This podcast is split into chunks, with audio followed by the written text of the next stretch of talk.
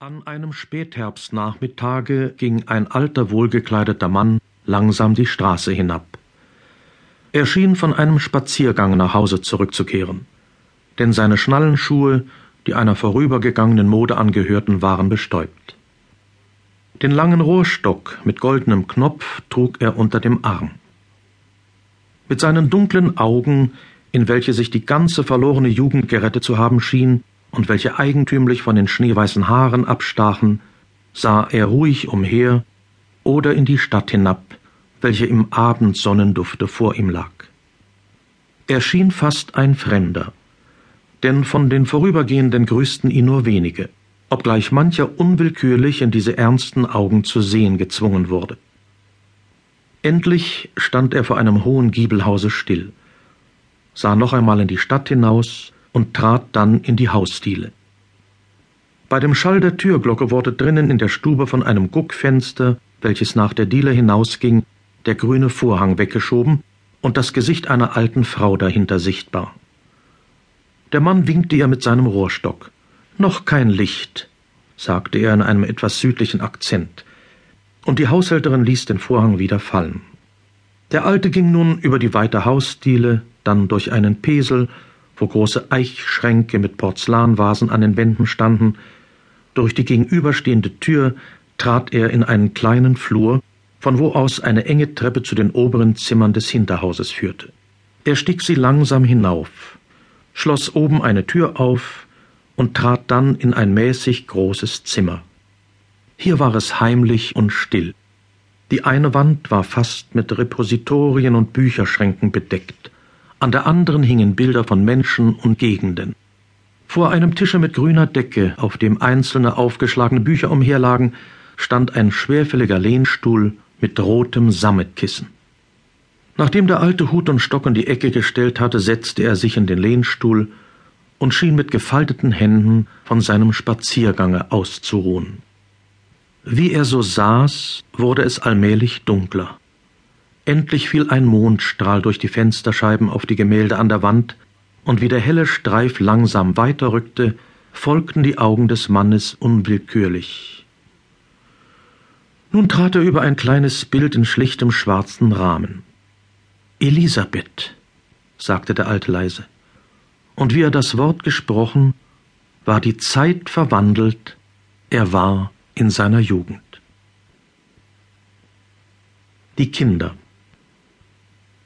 Bald trat die anmutige Gestalt eines kleinen Mädchens zu ihm. Sie hieß Elisabeth und mochte fünf Jahre zählen. Er selbst war doppelt so alt. Um den Hals trug sie ein rotseidenes Tüchelchen, das ließ ihr hübsch zu den braunen Augen. Reinhard, rief sie, wir haben frei, frei, den ganzen Tag keine Schule und morgen auch nicht. Reinhard stellte die Rechentafel, die er schon unterm Arm hatte, flink hinter die Haustür, und dann liefen beide Kinder durchs Haus in den Garten und durch die Gartenpforte hinaus auf die Wiese. Die unverhofften Ferien kamen ihnen herrlich zustatten. Reinhard hatte hier mit Elisabeths Hülfe ein Haus aus Rasenstücken aufgeführt. Darin wollten sie die Sommerabende wohnen.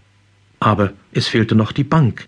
Nun ging er gleich an die Arbeit. Nägel, Hammer und die nötigen Bretter lagen schon bereit. Währenddessen ging Elisabeth an dem Wall entlang und sammelte den ringförmigen Samen der wilden Malve in ihre Schürze. Davon wollte sie sich Ketten und Halsbänder machen. Und als Reinhard endlich trotz manches krummgeschlagenen Nagels seine Bank dennoch zustande gebracht hatte und nun wieder in die Sonne hinaustrat, ging sie schon weiter von am anderen Ende der Wiese. Elisabeth, rief er, Elisabeth, und da kam sie, und ihre Locken flogen. Komm, sagte er, nun ist unser Haus fertig. Du bist ja ganz heiß geworden. Komm herein, wir wollen uns auf die neue Bank setzen. Ich erzähl dir etwas. Dann gingen sie beide hinein und setzten sich auf die neue Bank. Elisabeth nahm ihre Ringelchen aus der Schürze und zog sie auf lange Bindfäden. Reinhard fing an zu erzählen. Es waren einmal drei Spinnfrauen, Ach, sagte Elisabeth, das weiß ich ja auswendig. Du musst auch nicht immer dasselbe erzählen. Da musste Reinhard die Geschichte von den drei Spinnfrauen stecken lassen. Und stattdessen erzählte er die Geschichte von dem armen Mann, der in die Löwengrube geworfen war. Nun war es Nacht, sagte er, weißt du, ganz finstere, und die Löwen schliefen. Mitunter aber gähnten sie im Schlaf und reckten die roten Zungen aus. Dann schauderte der Mann und meinte, dass der Morgen komme. Da warf es um ihn her auf einmal einen hellen Schein, und als er aufsah, stand ein Engel vor ihm. Der winkte ihm mit der Hand und ging dann gerade in die Felsen hinein. Elisabeth hatte aufmerksam zugehört. Ein Engel, sagte sie, hatte er den Flügel? Es ist nur so eine Geschichte, antwortete Reinhard. Es gibt ja gar keine Engel. Oh pfui, Reinhard, sagte sie und sah ihm starr ins Gesicht. Als er sie aber finster anblickte, fragte sie ihn zweifelnd Warum sagen Sie es denn immer? Mutter und Tante und auch in der Schule. Das weiß ich nicht, antwortete er. Aber du, sagte Elisabeth, gibt es dann auch keine Löwen? Löwen? Ob es Löwen gibt. In Indien, da spannen die Götzenpriester sie vor den Wagen und fahren mit ihnen durch die Wüste. Wenn ich groß bin, will ich einmal selber hin. Da ist es viel tausendmal schöner als hier bei uns. Da gibt es gar keinen Winter. Du musst auch mit mir. Willst du?